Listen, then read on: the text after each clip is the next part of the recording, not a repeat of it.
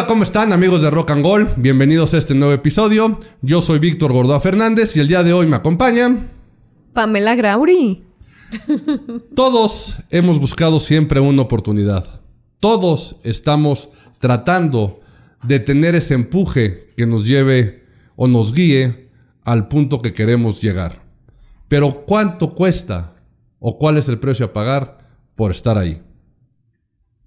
En el ámbito del entretenimiento, en el ámbito del deporte, es muy conocido, Pam, que tienes que tener a alguien que te dé esa primera oportunidad. Pero, ¿qué pasa o cuál crees tú que sea el costo que hay que pagar por eso? Uy. Ay, ay, no, no es lo que te estás imaginando, no es lo que te estás Este. imaginando. No, pues mucho sacrificio, mucho esfuerzo, dedicación y a veces, a veces, pues nada, ahí tienes muchos casos que se hacen famosos, que se hacen estrellas mediáticas por un video que se viraliza. Ah, bueno, pero eso es algo ya muy es, bonito. es que esta ¿no? es la nueva era. Sí, sí, sí, es la nueva era. Ya la Es la tratamos en algún, era. en algún episodio por ahí. Y sí, ¿no? Esa fama efímera o momentánea.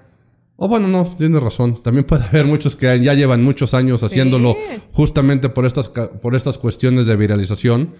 Pero aquí fíjate, pero ¿quién tendrá la razón y cómo será más esto? La persona que tiene el talento, ya sea, ya sea alguien del medio del espectáculo, ya sea cantante, actriz, actor, o en el caso de algún deportista, ¿quién lleva, o- y repito, quién tiene la razón? ¿Esta persona que es la que tiene el talento? ¿O la persona que va a apostar dinero, capacitación, promoción, para convertir a ese talento en un producto que se venda y que luego tal cual y literal lo explote para encontrar una ganancia? No, no, pues es que, bueno, yo pienso que no existe uno sin el otro. Sí, ¿Cómo explotas a un producto vacío, sin talento? ¿Qué ha sucedido? Pero como dices tú, es efímero. ¿Cuánta gente, o sea, pululan las personas que tienen talento y no tienen la otra parte? Sí. Que es básica, que siempre es, te dicen, ¿no? En este medio, busca un representante, busca un productor que te vea, busca una disquera buena que pueda explotar tu talento, que te pueda firmar. No ¿Y existe cuántos uno casos? sin el otro. No, por supuesto, ¿no? Al final del camino es una relación codependiente, tal cual, uno del otro. Pero también cuántos casos hay de a lo mejor alguna de estas productoras, y ahorita lo voy a poner en general, voy a hablar como productora, llámese una agencia, llámese tal cual, una casa productora, una televisora, una disquera, cualquier este Los o algún empresario de fútbol. un representante, ¿no? Pero en el caso del representante es un poquito diferente, ¿no? ¿Por en qué? el caso es un poquito diferente porque prácticamente los representantes no se juegan tanto. O sea, ¿qué me? No invierten tanto. Ya sé que ahorita va a haber algún representante por ahí, gente que se quiera dedicar a esto, que digan, claro que sí, yo le tengo que dedicar mucho tiempo y mi tiempo vale un montón y demás. Pero la realidad es que no es cierto, ¿no? La gran mayoría de ellos están buscando chavitos. O sea, igual que hay visores en las fuerzas básicas, en los equipos de, de ciertas localidades y demás, buscando talento, los representantes es lo mismo, ¿no? Van echando el ojo de un chavito al que le pueden ver futuro para explotar, tal cual, o sea, aunque se oiga muy frío y demás, están buscando a ese chavito al cual le vean esas, esa oportunidad de poderle sacar provecho para justamente firmarlo muy pequeño o muy novato en el cual no tienen mayores necesidades que a lo mejor este unos zapatos de fútbol, ¿no? O ir buscando esas oportunidades de equipo que los puedan fichar, pero que a largo plazo se convierten literal en sus niñeras. Claro. Yo en alguna época tuvimos que tratar con algunos futbolistas, bueno, en este caso ya son exfutbolistas, pero que estaban buscando cómo poder hacer más grandes sus carreras y cómo poder llevar a esto a otro nivel. Y el principal obstáculo con el que nos topamos fueron los representantes. De hecho, yo repito, este, tuve mucho, mucha comunicación con uno de ellos, que ahorita la verdad es una persona que le va muy bien en el medio del fútbol y es muy reconocido. pero que empezó así. O sea, ellos no tenían el gran capital para estar apostando por chavitos o estarles ya firmando contratos y ofreciendo lana para que firmaran por ellos. Pero te das cuenta que ya una vez que ya fueron, o que ya son, ¿no? O sea, que ya son famosos, que ya son importantes y que literalmente ya ganan millones de dólares, es cuando el representante no los deja ir porque representa evidentemente mucha lana para él.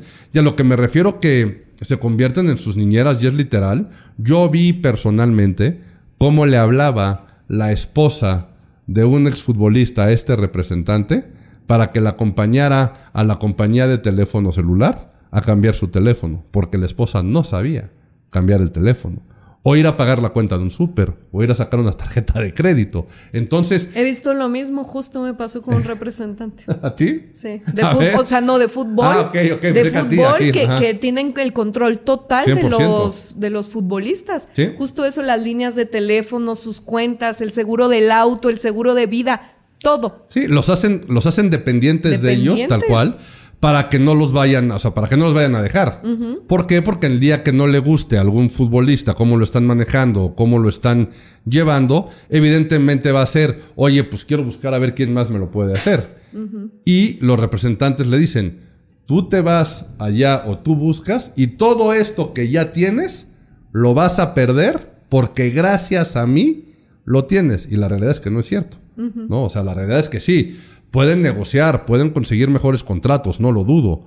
Este, claro que es gente que sabe, ¿no? De, esa negociación. Y que está relacionada. Claro, claro, que claro. saben cómo llegar, con quién llegar, cuánto ofrecer. Exactamente.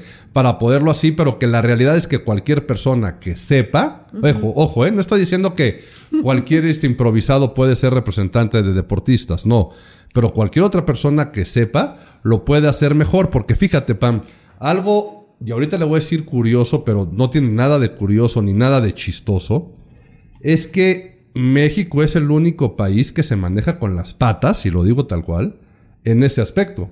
Tú, y es más, mira, vamos a bajar esto ahorita y luego regresamos a la parte del deporte, en el medio del entretenimiento.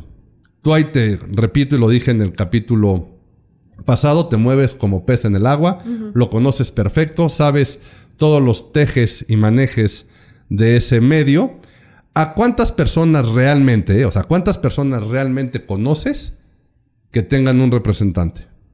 Muy pocas. Muy pocas. Por lo general, ¿cómo se manejan? ¿Quién? Esas personas. ¿Quién las maneja? O sea, las que tienen representantes. No, no, no, no, o sea, dices muy pocas. Esas pocas, tienen un representante.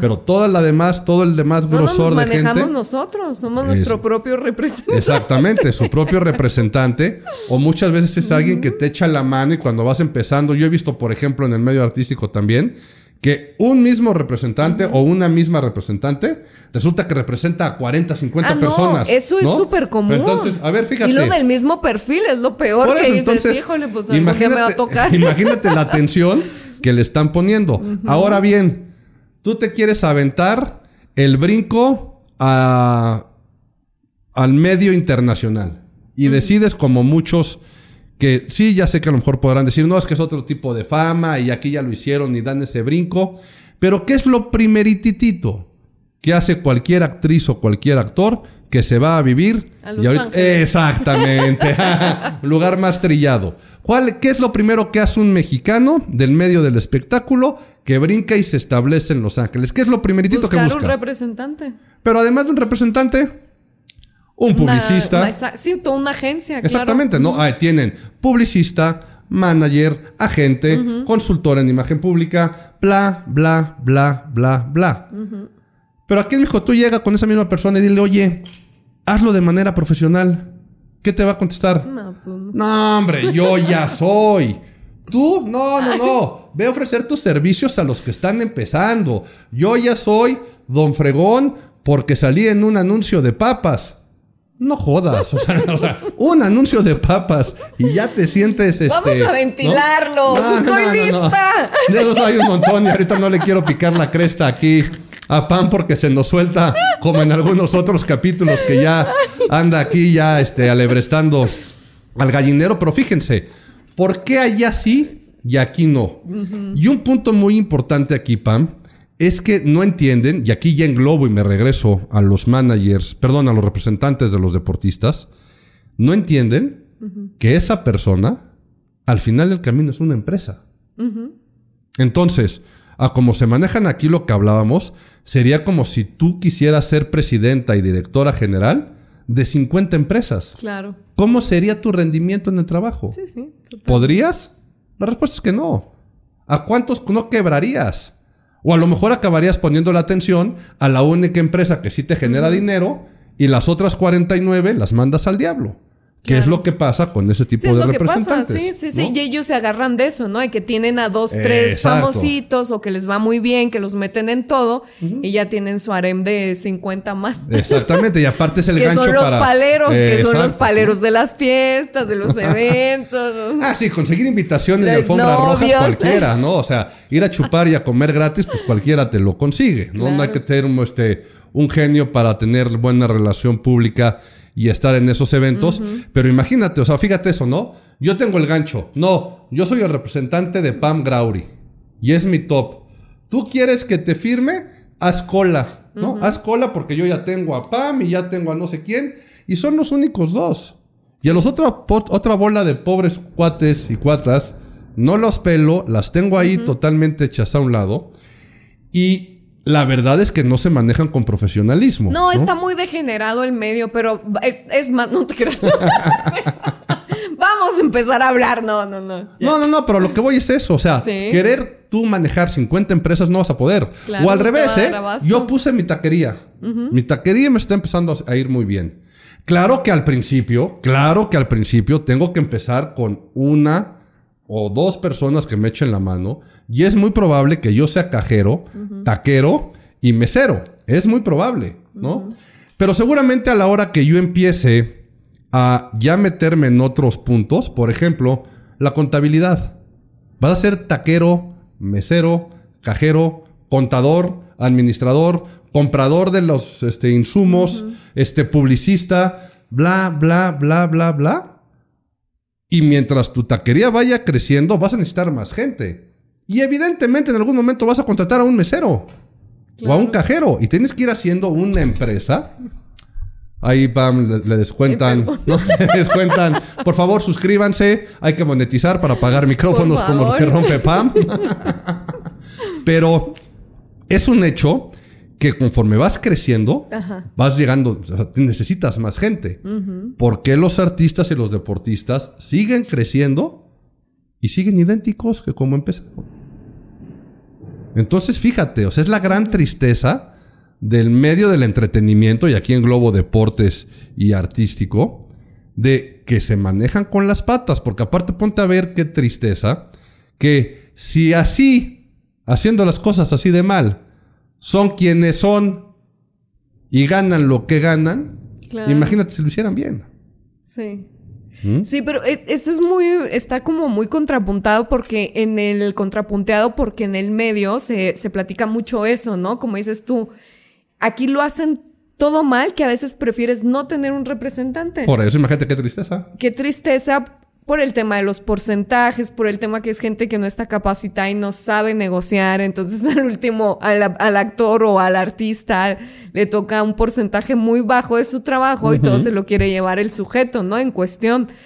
Y pues ya no se diga tener una persona de marketing, una persona de relaciones públicas, de imagen pública, pues es inimaginable. O sea, aquí en México tener todo ese crew lo tienen, yo creo, muy pocas personas que se dedican al cine o gente ya muy famosa, muy famosa, que sí pueden costear o que su imagen, su empresa sí da para, para poder pagar todo eso, ¿no? Sí, pero en gran parte, Pam, también es porque saben repartir. Claro. Saben que necesitan de, más, de muchas personas. O sea, repito con el tema de la empresa, es como si tú dijeras, yo ya tengo una multinacional o una transnacional que genera miles y millones de dólares, pero quiero seguir siendo yo solito. Pues no, poco a poco sabes que el director, el de marketing, el de tal, te van a ir sumando para que tú crezcas. Y si el A, B o C está ganando mucho, y aquí ese es el secreto, y vamos al, al tema principal o eje rector del episodio de hoy, que el chiste es que si los demás ganan mucho, qué bueno, pero es porque la cabeza está ganando tres, cuatro, cinco veces más que los demás y es una pirámide en la cual se va permeando esa ganancia y todos están bien. Justamente el problema y el precio a pagar de esa fama es cuando por buscar la oportunidad firmas contratos, te comprometes a cosas o te acabas comprando un espejote que alguien te vendió por el hecho de buscar esa fama que además Fíjate, no estamos hablando de a nivel empresarial y eso, sino es ese reconocimiento público, es ese dulce al ego que te están diciendo, ahí está la luz, aquí está brillando algo, y los que queremos o quieren o quisieron o querrán, aquí lo pongo de esa manera para que luego no digan que estamos este, segmentando o haciendo a un lado a alguien, es muy fácil comprarlo. ¿No? Y sobre todo te digo, gente que quiere dedicarse al deporte, gente que quiere dedicarse al entretenimiento, el ver que aquí arriba está el Olimpo de esos dioses del entretenimiento, del deporte, pues claro que quiero acceder a él. No, y es muy fácil también, y sobre todo cuando eres muy novato en, en, estas carreras, ¿no? Es muy fácil como firmar cualquier cosa, no tener como la atención o pues la experiencia para saber qué firmas, y ahí tienes el caso de Nunca voy a olvidar el caso de Carlos Rivera de la academia, eh, que son muchísimos exacadémicos que estuvieron en este reality. Vamos a entrar al tema de los reality en México. Eso me gusta. Que, que, los hicieron firmar este contratos por 10 años y no podían estar en otras televisoras, en otras em, disqueras que no fuera Azteca Music. No podían hacer absolutamente nada fuera de Azteca. Pero Azteca no les daba trabajo. Es que es a lo que voy, ¿no? Y, Carlos Rivera cuenta que su carrera estuvo pausada 10 años hasta que lo liberaron. Se, se tuvo que, este, que acabar el contrato porque no se podía romper. Y él fue que empezó a despegar y ve la carrera que tiene ahora. Sí, es súper exitosa y demás, pero ahorita que decíamos, vamos a hablar de los reality en México. Fíjate, Pam. En la gran mayoría de los reality shows internacionales de talento, llámense de canto, bueno, la gran mayoría son de canto, canto, ¿no? La gran mayoría son de cantos, llámese como se llame. La realidad es que el premio principal, además de una cuestión monetaria es firmar un contrato por un disco, empezar a hacer conciertos, se hacen famosos en ese programa, la gente ya lo sigue y la realidad es que la gran mayoría acaban teniendo mucho éxito y sí reciben el apoyo.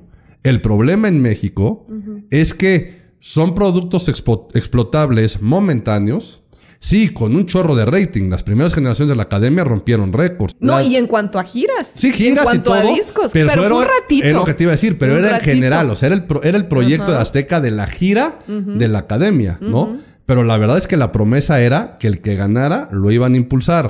Operación Triunfo, eh, ganó Miriam y, luego este, ganaron otros en la segunda generación y demás. Y hubo muchos que se hicieron famosos hasta por el escándalo. En Operación Triunfo en México la misma historia. ¿Quién ganó? No tengo ni la más remota idea, ¿no? Este, pero por ejemplo, ¿quién ganó Operación Triunfo en España? David Bisbal. No, David Bisbal creo que ni ganó el primer lugar. Que el segundo, algo así, Ajá, y ve la carrera que hizo. Y ve la carrera que hizo. Entonces este, ahí sí se cumplen, por lo menos dan apoyo. Claro que aprovechan la popularidad, o sea, entiendo perfecto o entendemos perfecto, y de eso se trata este capítulo, de que por supuesto que está el lado del negocio, y así empezamos, y entender a la gente que está apostando por ese producto. Por otro lado está la gente con el talento que quiere llegar a ser alguien y cómo se mueve, cómo se vuelve un mal necesario, codependiente, de ambas partes, pero el problema es que en México no les cumplen. Por ejemplo, ¿recuerdas por ahí vagamente de un reality show que intentaron hacer la nueva banda Timbiriche? Sí, claro, me acuerdo. ¿Dónde están esos chavillos? Pues nada, sí, no. Nada más hay uno que se volvió. Hacen teatro musical, ¿no? Algunos. Seguramente.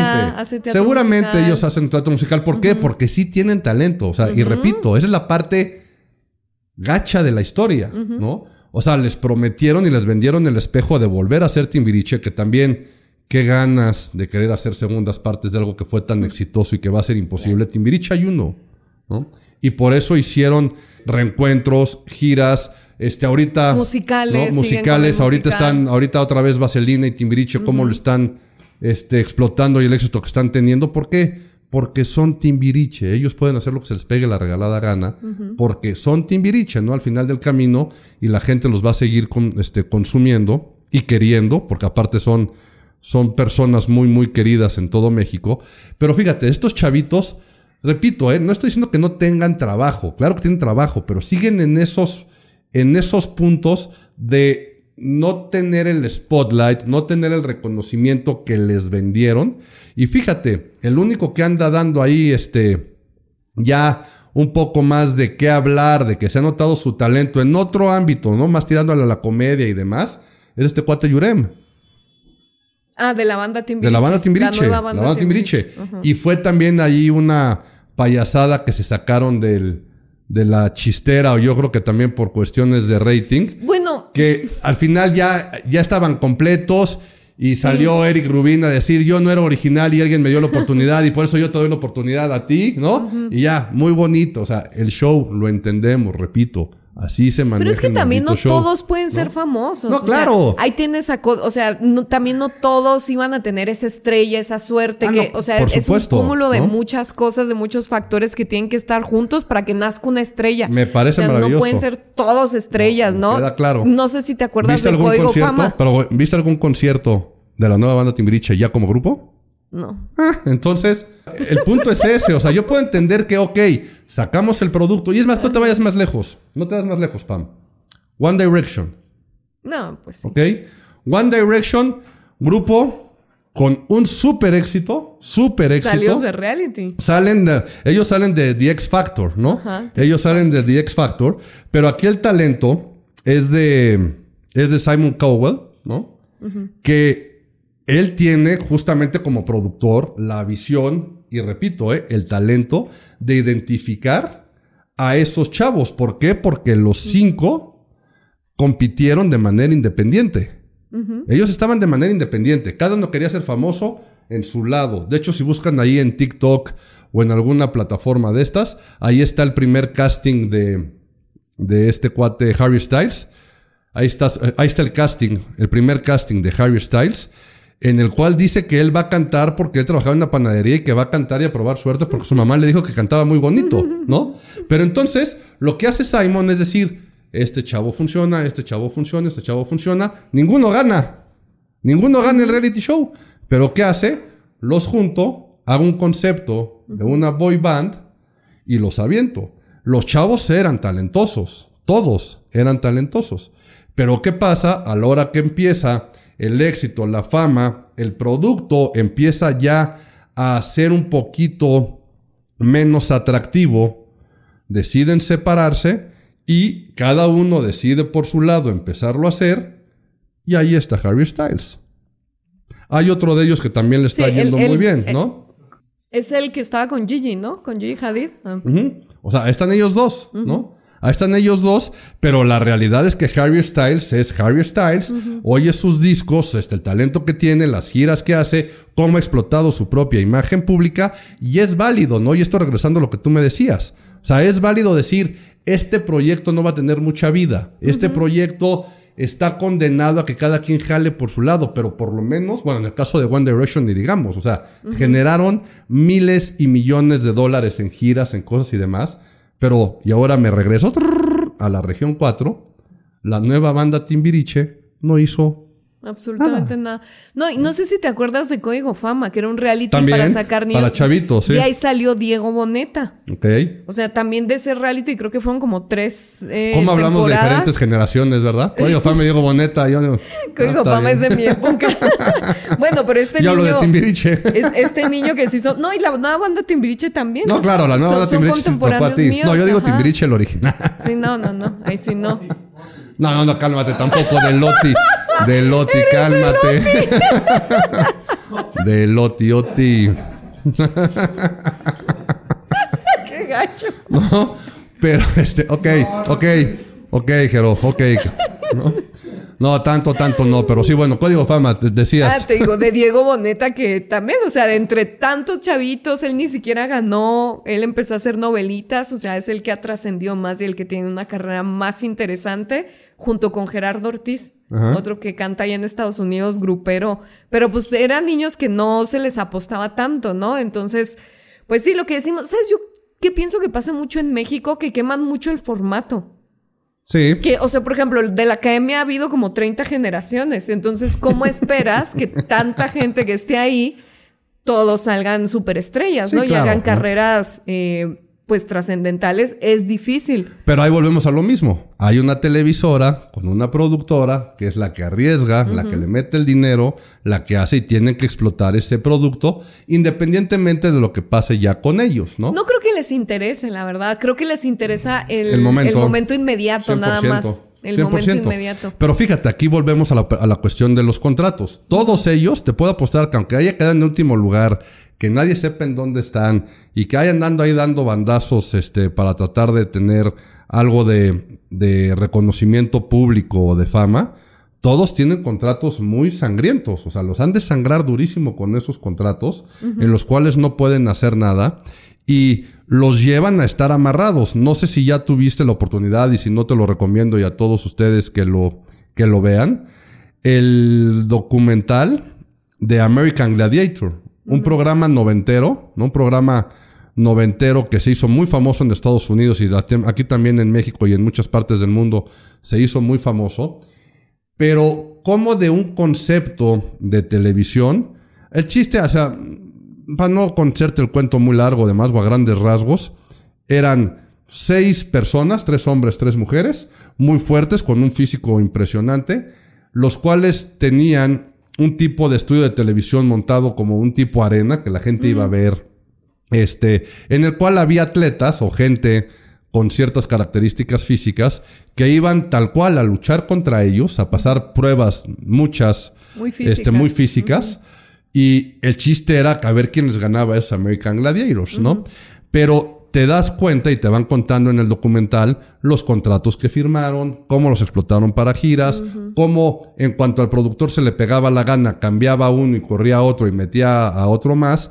Y también por otro lado el programa nunca se dio cuenta que aunque fueran personajes, con nombres ficticios evidentemente, personajes hechos muy al estilo de Estados Unidos, con este concepto del American Gladiator, ¿no? Y todo ese como orgullo americano que manejan. Pero cómo los negreaban en las giras, cómo no ganaban ni un centavo, cómo los trataban. Y todo es por culpa de ese contrato, ¿no? Que repito, a este porque salió a la luz pública y está ahorita el documental hecho.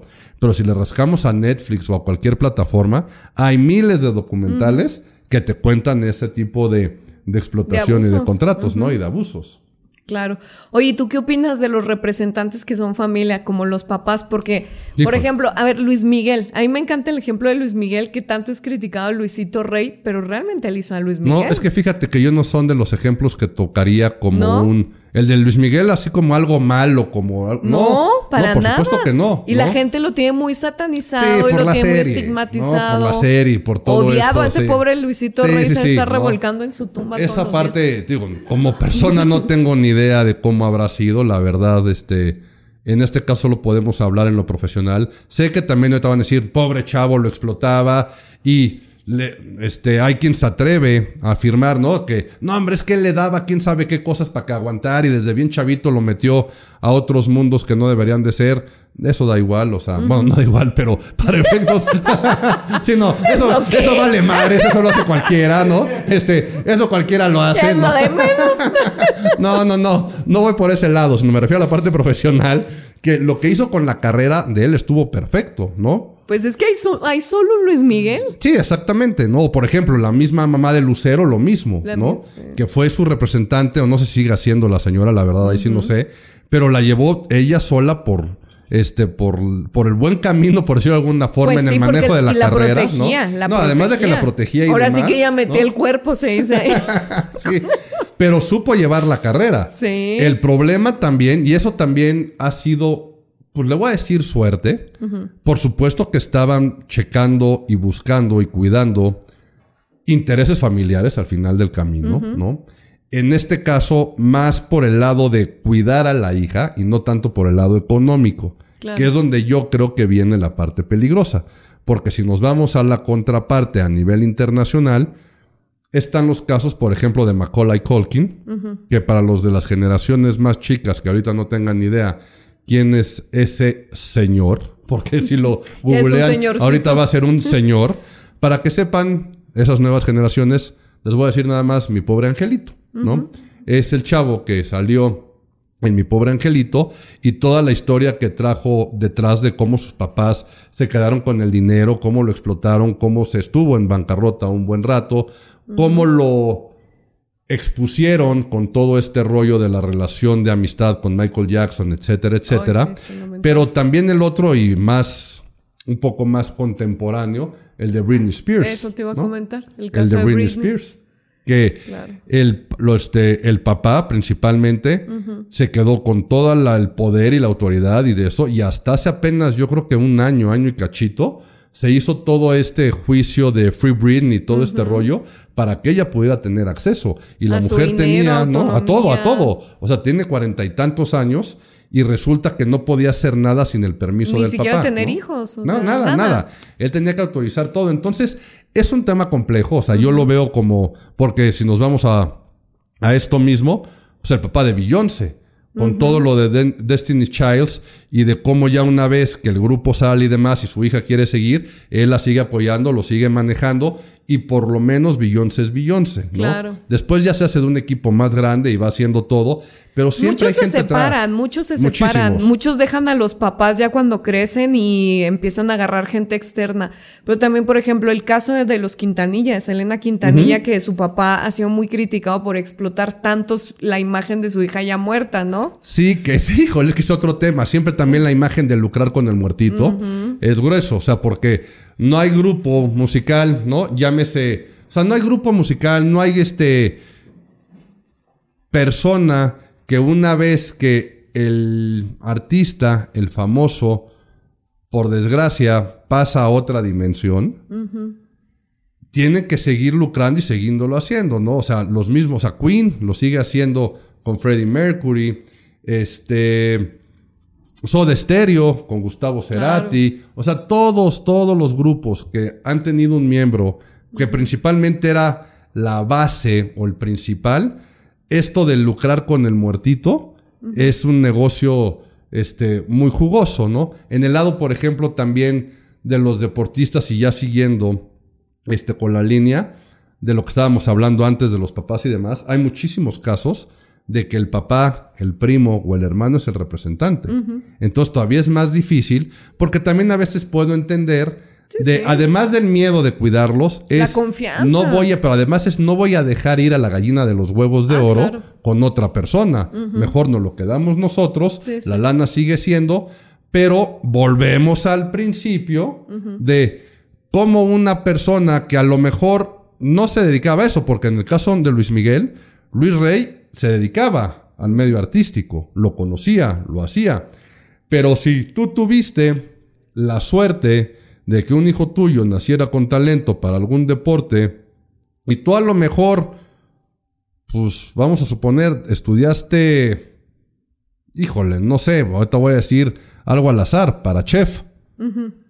Que ya tengas el conocimiento de cómo administrar la carrera de un deportista, cómo negociar un contrato, cómo hacerlo, por el simple hecho de cómo es mi hijo y yo quiero el dinero para mí o para la familia, ¿eh? no estoy diciendo que se lo vaya a quedar el papá, pero sí hay que tener una estructura, o sea, ¿qué chiste es que hay que tener una estructura y sobre todo saber que estás dispuesto a ceder en algunas cosas, este, a dar un poco más de las otras, Sí. porque en, este, en esta carrera principalmente o en este mundo, todo es una cuestión de negociación y sobre todo, y yo creo que eso es importante, el, como siempre dicen, rodéate de gente que sea mejor que tú.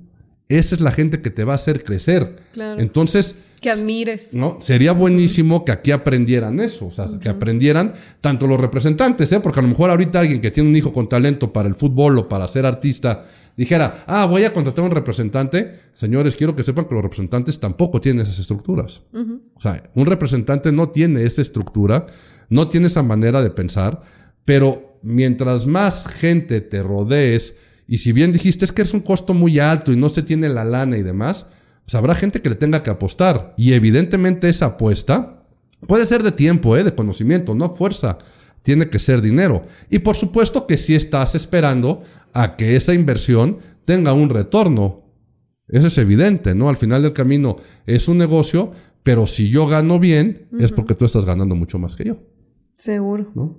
Entonces, yo creo que también aquí, Pam, ya para despedirnos y demás, podemos llegar a la conclusión de que todo en esta vida tiene un precio y que siempre hay que pagar, siempre va a haber un precio a pagar, ¿no? En esta vida siempre va a haber un precio a pagar, que puede ser dinero, tiempo, o esfuerzo.